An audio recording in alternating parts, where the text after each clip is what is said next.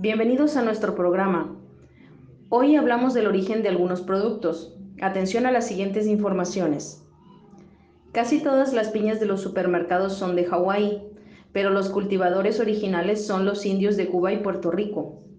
Es cierto que hay una variedad de cacahuete, también llamado en América maní, que procede de Georgia, pero sus cultivadores originales son los indios de Bolivia y Perú.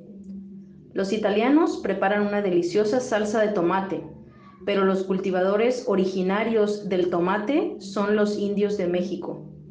Ecuador es el mayor productor de plátanos del mundo, pero los plátanos son de origen africano.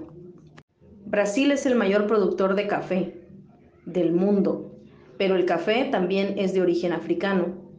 Las patatas son muy populares en Irlanda, pero proceden originalmente de Perú y de Ecuador.